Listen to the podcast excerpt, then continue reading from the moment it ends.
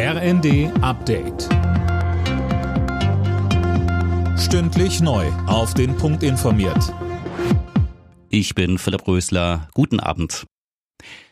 Der Ausstoß von Treibhausgasen soll in der EU deutlich reduziert werden. Die Kommission hat heute ihre Empfehlung für ein neues europaweites Klimaziel bis 2040 vorgelegt.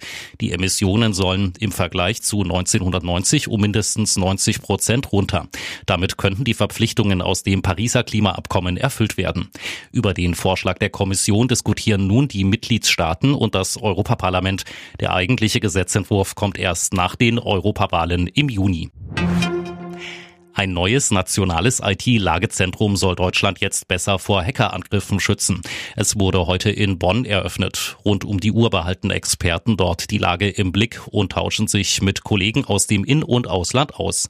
Zuletzt haben Cyberattacken immer mehr zugenommen, sagte die Chefin des Bundesamtes für IT-Sicherheit Claudia Plattner im ersten.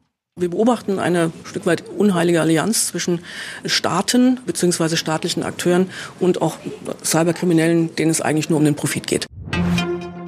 Während mit der Deutschen Bahn noch verhandelt wird, hat sich die Lokführergewerkschaft GDL mit Transdev auf einen Tarifabschluss geeinigt. Das zweitgrößte Eisenbahnunternehmen Deutschlands fährt etwa in NRW und Mitteldeutschland. Fabian Hoffmann berichtet.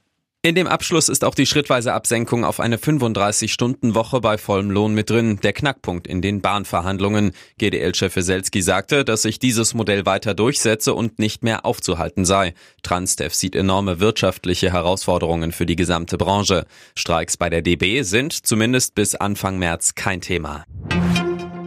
Im Viertelfinale des DFB-Pokals steht heute ein Kracher an. Bundesliga-Spitzenreiter Leverkusen trifft auf den Tabellendritten Stuttgart.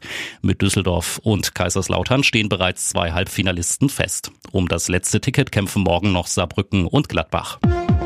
Alle Nachrichten auf rnd.de